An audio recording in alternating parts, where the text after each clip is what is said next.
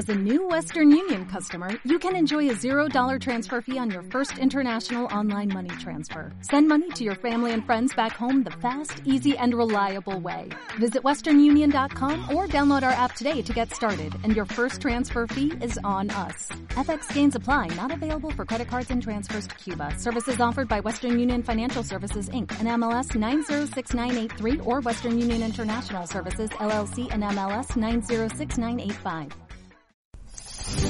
Radio Claret América presenta Sediento de ti, la palabra, fuente de vida, con el sacerdote misionero claretiano Tony Díaz. Reflexiones diarias del Evangelio. Aquí iniciamos. Bienvenidos hermanos a nuestras reflexiones bíblicas de las lecturas del día. Hoy es lunes de la cuarta semana de Cuaresma. Lunes de la cuarta semana de Cuaresma. Esperamos de que esta jornada cuaresmal pues eh, sea de gran grandes frutos por la gracia de Dios, de crecimientos también de rechazo de todo aquello que nos separa tanto de Dios, del prójimo como de nosotros mismos.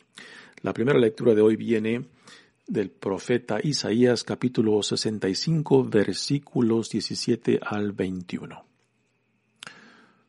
Esto dice el Señor, voy a crear un cielo nuevo y una tierra nueva.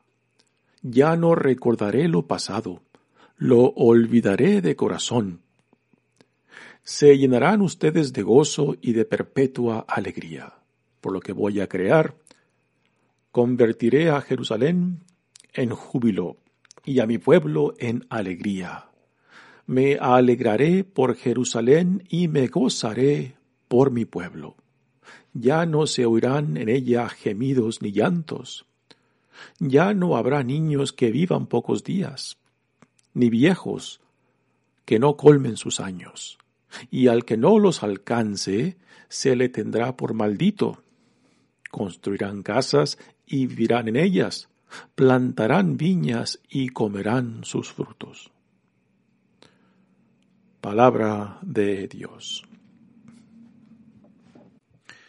El salmo responsorial es el salmo 29 y el responsorio es Te alabaré Señor eternamente. Te alabaré Señor eternamente. Te alabaré Señor, pues no dejaste que se rieran de mí mis enemigos. Tú, Señor, me salvaste de la muerte, y a punto de morir me reviviste. Alaben al Señor quienes lo aman. Den gracias a su nombre, porque su ira dura un solo instante y su bondad toda la vida. El llanto nos visita por la tarde, pero la mañana el júbilo. Escúchame, Señor, y compadécete. Señor, ven a mi ayuda.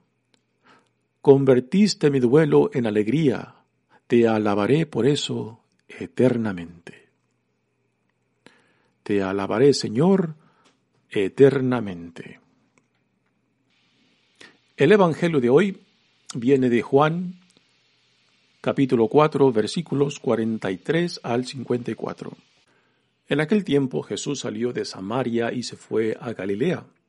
Jesús mismo había declarado que a ningún profeta se le honra en su propia patria. Cuando llegó, los galileos lo recibieron bien, porque habían visto todo lo que él había hecho en Jerusalén durante la fiesta, pues también ellos habían estado allí. Volvió entonces a Caná de Galilea, donde había convertido el agua en vino. Había allí un funcionario real que tenía un hijo enfermo en Cafarnaum.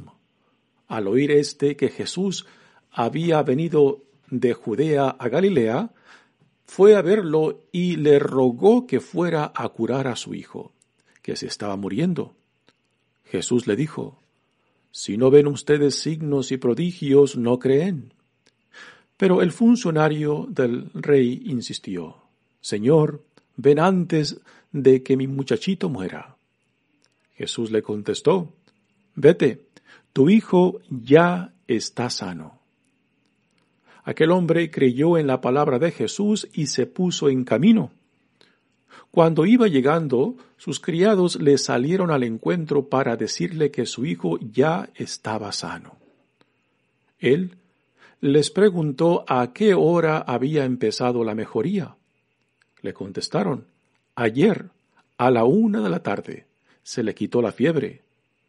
El padre reconoció que a esa misma hora Jesús le había dicho, tu hijo ya está sano. Y creyó con todos los de su casa. Esta fue la segunda señal milagrosa que, que, hizo Jesús al volver de Judea a Galilea. Palabra del Señor. Muy bien, damos comienzo a nuestra reflexión de las lecturas de hoy. Y estamos leyendo del libro del profeta Isaías ya hacia los últimos capítulos de este libro de Isaías.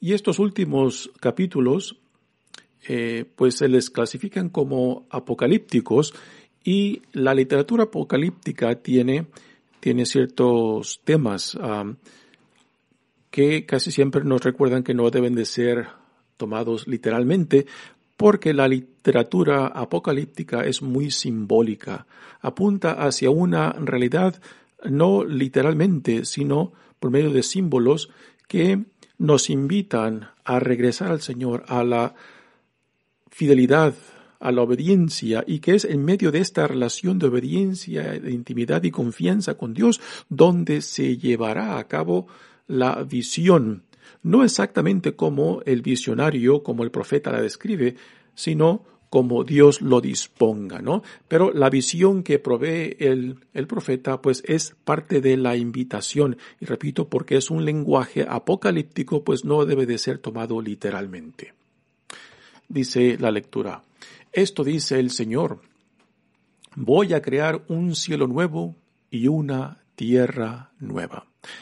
Con estas primeras palabras, el profeta Isaías nos dice que lo que Dios está diciendo por medio del profeta al pueblo de Israel que ya está regresando del exilio en Babilonia, de que Dios llevará a cabo algo nuevo, no simplemente una reforma, no simplemente una reconstrucción, sino algo radicalmente nuevo. Y lo nuevo, pues, ah, tiende a crear ciertas reacciones en nosotros, porque lo nuevo es desconocido. No hay punto de, referencia en lo nuevo. Y lo nuevo también implica cambio, lo cual la mayoría de nosotros resistimos a los cambios a los cuales Dios nos pueda llamar, ¿no? Así que Dios le dice por medio del profeta Isaías a su pueblo que está regresando del, del, exilio, que Dios va a llevar a cabo algo nuevo y que por tanto, pues aquí hay una, una invitación a confiar, aun aunque lo nuevo sea desconocido, aunque no haya punto de referencia, pero a últimas, aquel que llama es en quien debemos poner nuestra confianza y nuestra esperanza. Dice, ya no recordaré lo pasado, lo olvidaré de corazón. Y aquí nuevamente un tema que ya ha salido varias veces en los libros proféticos de que Dios tiene una memoria muy corta, de que Dios está dispuesto a decir borrón y cuenta nueva, lo cual a nosotros se nos dificulta, porque aunque Dios nos puede decir, hijo mío, hija mía, estás perdonado, ¿no? encontramos difícil que aunque Dios nos haya perdonado, nosotros se nos dificulta perdonarnos a nosotros mismos. Aunque Dios nos haya reconciliado con Él mismo, a nosotros nos cuesta reconciliarnos con nosotros mismos y con otros, ¿no? Y esto es algo radical que, aunque nos cueste dificultad, pues es la invitación a la cual Dios nos hace. Regresa a tu Padre, que tu pasado en el pasado está que tu pasado no te define, que tu pasado ah, no te determinará cómo tú eres llamado a ser, a ser y vivir en el presente.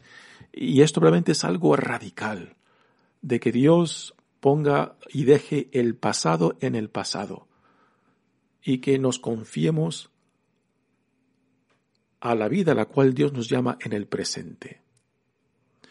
Lo olvidaré de corazón, dice el profeta Isaías. Se llenarán ustedes de gozo y de perpetua alegría por lo que voy a crear. Así que dentro de esta visión, ah, donde Dios creará un cielo nuevo y una tierra nueva, eh, la alegría, el gozo son elementos ah, de esta nueva realidad. Convertiré a Jerusalén en júbilo Aquí Jerusalén no simplemente es la ciudad ah, física, sino también es la imagen, la imagen celestial, la imagen espiritual de la vida a la cual Dios nos llama. Y a mi pueblo en alegría, dice, me alegraré por Jerusalén y gozaré por mi pueblo. Y me gozaré por mi pueblo. Eh, otra imagen muy interesante, que Dios se goce en su pueblo, que Dios se alegre y se goce en ti. ¿Tú puedes imaginarte esto? Que Dios se regocije, se alegre, se goce en tu persona. Es una imagen eh, muy difícil de aceptar nosotros porque nos cuesta de que Dios nos pueda ver y se pueda regocijar y alegrar en nosotros, porque nosotros mismos no nos atrevemos a regocijarnos y alegrarnos de quienes somos. A veces eh, los pecados, las sinvergüenzadas, las heridas que la vida me, ha dado, pues a veces nos marcan tanto que nos identificamos tanto con esas heridas, nos identificamos tanto con esos pecados que se nos hace, hace difícil ver lo que Dios ve en nosotros. Dios dice que ve claramente, sabe claramente quiénes somos, pero a pesar de eso dice, yo puedo ver más allá de tus pecados, de tus bajezas, de donde te he sacado, porque Dios siendo nuestro creador, Dios siendo nuestro Padre, nuestra Madre, pues Dios sabe lo que ha creado y por tanto Dios puede ver más allá de nuestros pecados, de nuestras faltas, de nuestros defectos y es a lo que Él nos invita, de ver lo que Él ve en nosotros, regocijarnos de lo que Dios se regocija en nosotros, de alegrarse de lo que Dios se alegra al vernos. Y es una invitación impresionante. Repito, que nos cuesta dificultar aceptar de que Dios se pueda regocijar en mi pobreza, en mis imperfecciones. Pero repito, Dios ve y conoce nuestras imperfecciones, nuestros pecados, nuestras bajezas. Pero también Dios ve lo que es posible cuando nos dejemos guiar e iluminar y transformar por la gracia de Dios, por el Espíritu de Dios. Y eso es a donde Dios pone su confianza, ¿no? A pesar de nuestros pecados, a pesar de, nuestros fallos, nuestras debilidades, Dios ve lo que es posible, Dios, porque Él es nuestro Creador. Dice, ya no me oirán, ya no se oirán en ella gemidos ni llantos. Ya no habrá niños que vivan pocos días, ni viejos que no colmen sus años. Y esta lectura cierra con el último verso que dice, construirán casas y vivirán en ellas, plantarán viñas y comerán sus frutos. Es una imagen de abundancia, es una ah, imagen de estabilidad, lo cual no habían experimentado en el exilio en Babilonia.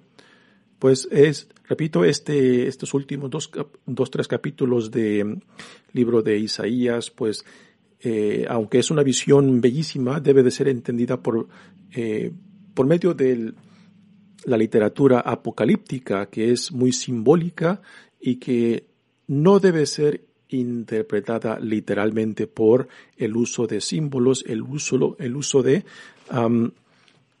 de la imagen que representa una utopía, una perfección, ante todo debe ser entendida como un llamado de Dios a regresar a la intimidad, a la confianza, regresar a la alianza, regresar al pacto que Dios ha hecho con su pueblo, puesto que es por medio de esta relación de intimidad y confianza con nuestro Dios donde se lleva a cabo esta bendición, esta visión que Dios nos provee por medio del profeta Isaías. Pasemos ahora al Evangelio de hoy, que viene de Juan, Y en estos primeros capítulos, eh, primeros versos de, este, de esta lectura, pues el evangelista Juan nos provee una transición. Jesús acaba de estar en Samaria y eh, acaba, este evangelio viene después del encuentro de Jesús con la samaritana. Ah, y Samaria está hacia el sur de Galilea. Samaria, se encuentra entre Judá, donde se encuentra Jerusalén, y después está la región de Samaria, y después está Galilea. Así que Jesús ha pasado unos días en Galilea, después pasa a Samaria, donde tuvo el encuentro con la samaritana, y ahora se, em, se pone en, en rumbo a Galilea.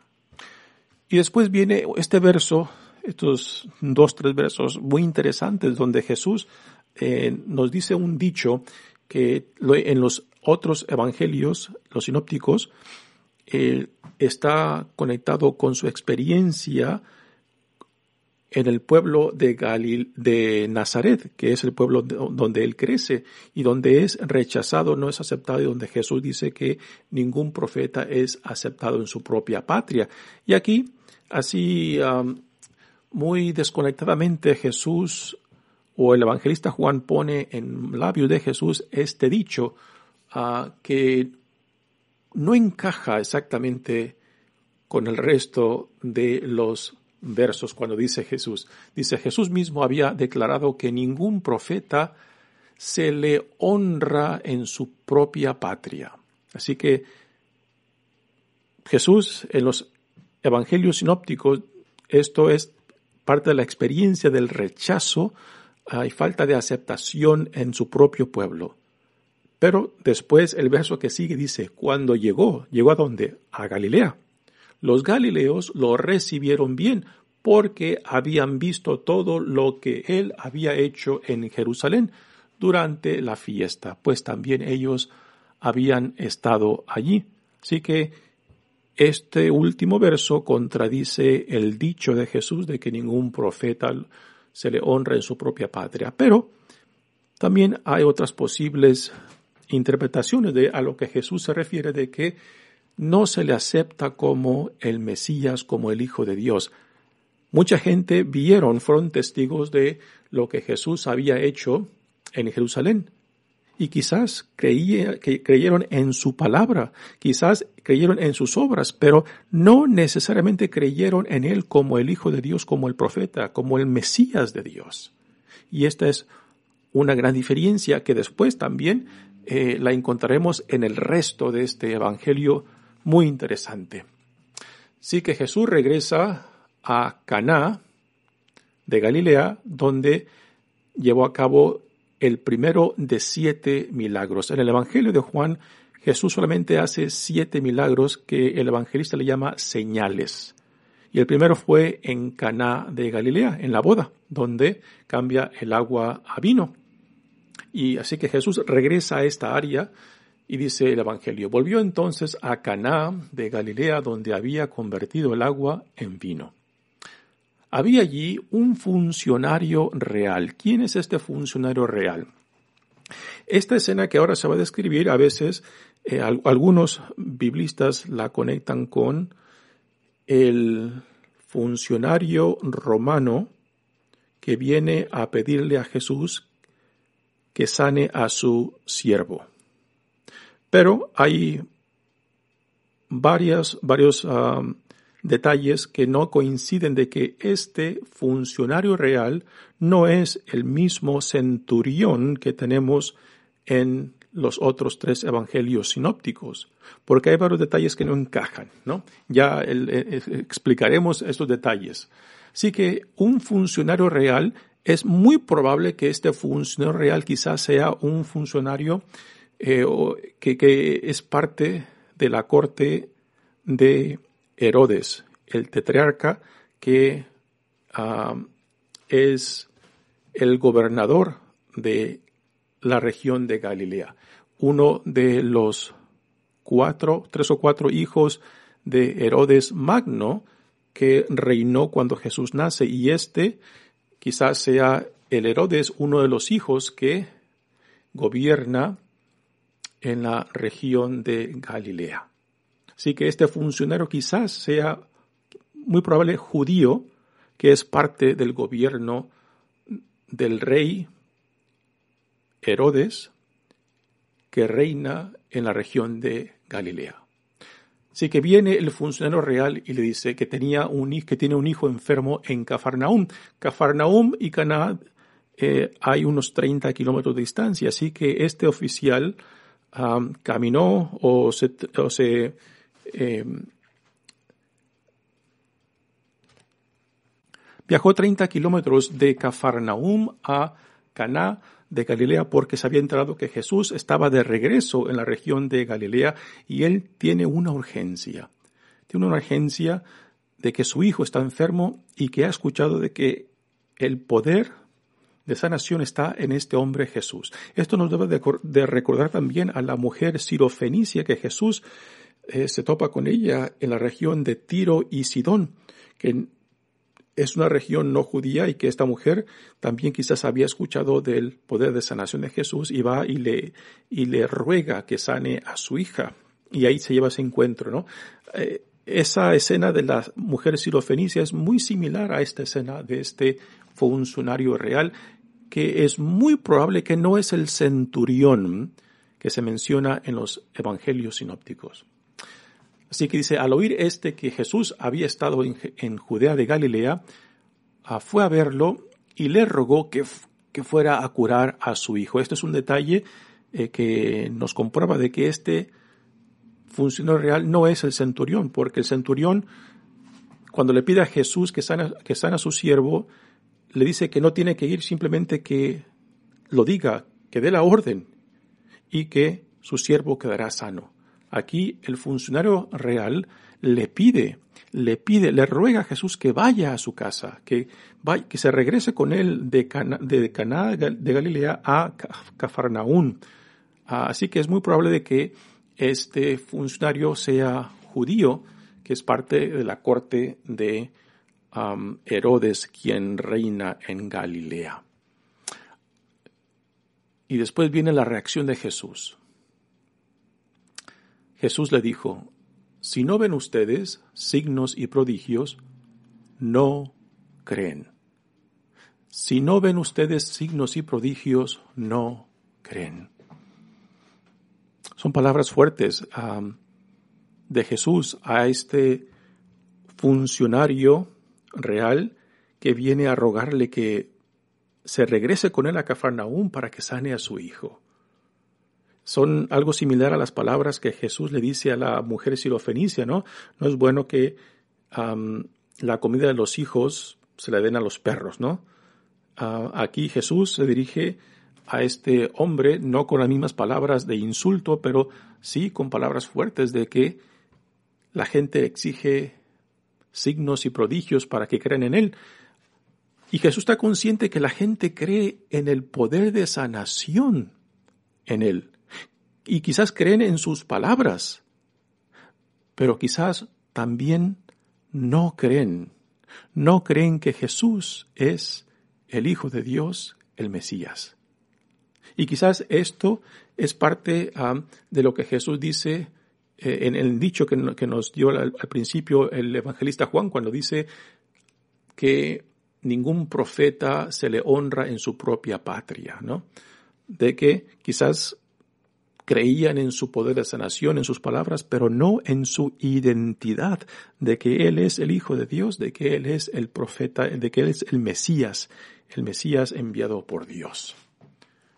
Así que Jesús le responde a este suplico del funcionario real, si no ven ustedes signos y prodigios, no creen.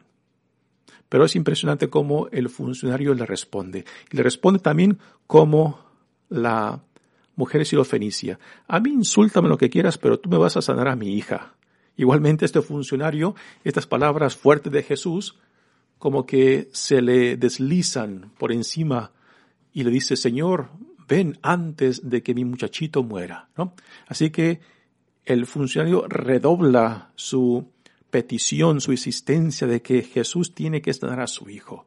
Y aunque Jesús pues le ha, le ha contestado con esas palabras fuertes, ¿no? Ah, el hombre no se intimida, no, no se echa atrás. Él tiene una urgencia, tiene una necesidad y Jesús se lo va a concebir, conceder. Así que a esta segunda insistencia de que Jesús venga con él a Cafarnaúm para sanar a su hijo, Jesús ya nota algo diferente en su insistencia.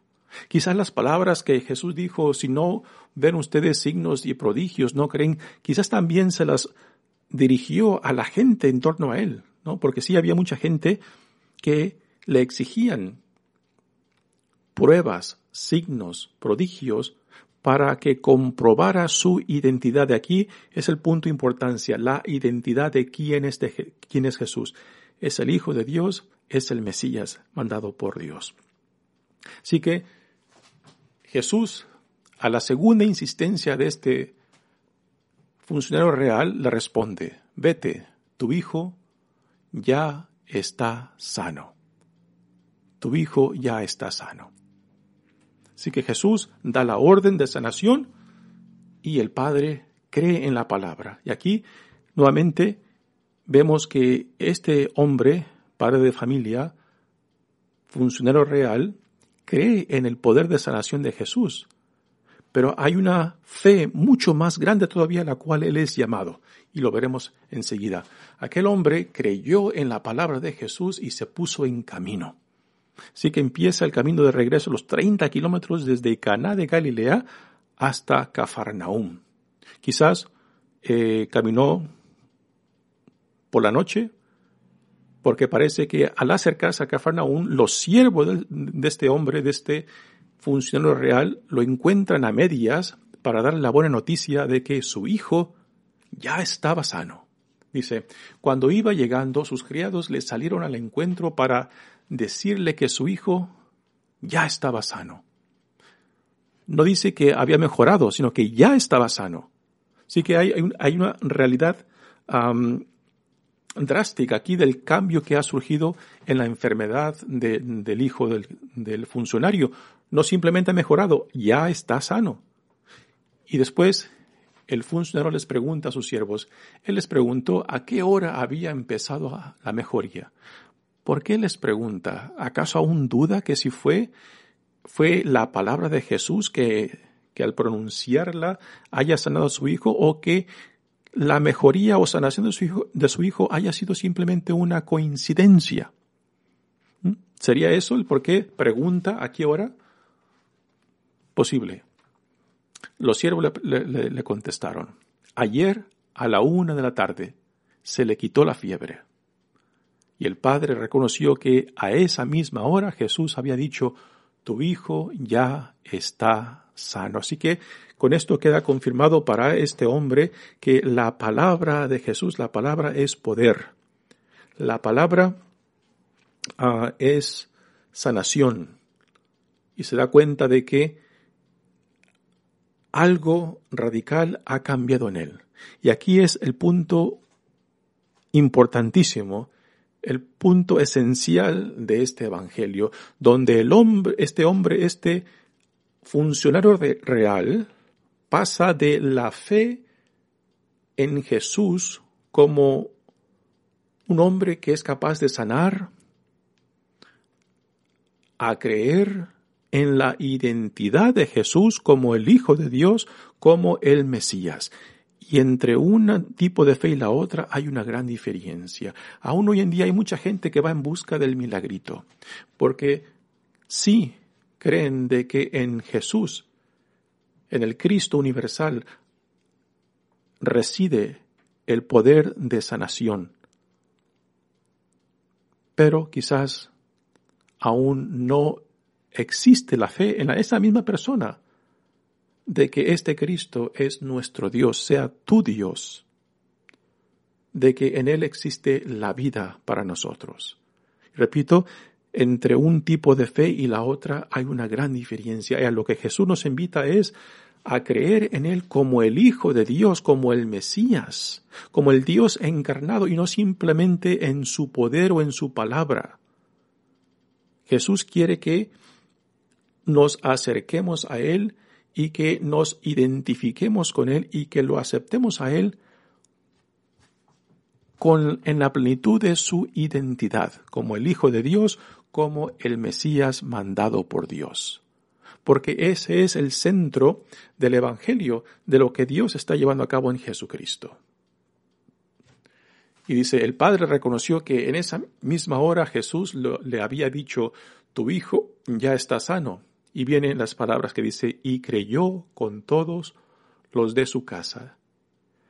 Este creyó con todos los de su casa, entonces ya es la fe de que Jesús es el Hijo de Dios, es el Mesías, y no simplemente Jesús el sanador, o Jesús el profeta. Estas últimas palabras que el evangelista Juan pone en labios del funcionario real manifiesta una fe diferente, una fe en la identidad de Jesús como el Hijo de Dios, como el Mesías. Y después nos dice aquí, cierra ya el evangelista diciendo, esta fue la segunda señal milagrosa que hizo Jesús al volver de Galilea.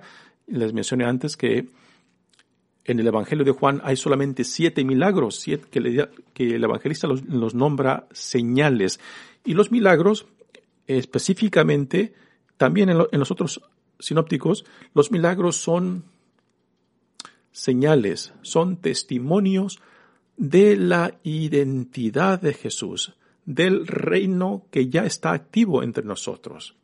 Así que los, los milagros no, no es el, el corazón y centro del Evangelio que Jesús proclama, son señales, son señales, son testimonios de lo que Él proclama ya es realidad entre nosotros, el reino de Dios.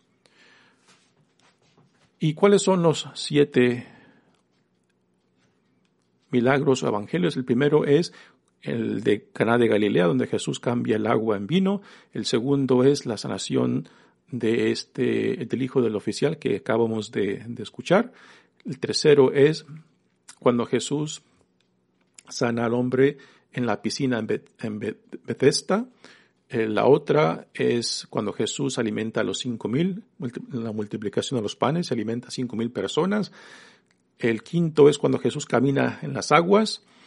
El sexto, cuando Jesús sana al hombre nacido ciego y el sexto es la resurrección de Lázaro, su amigo.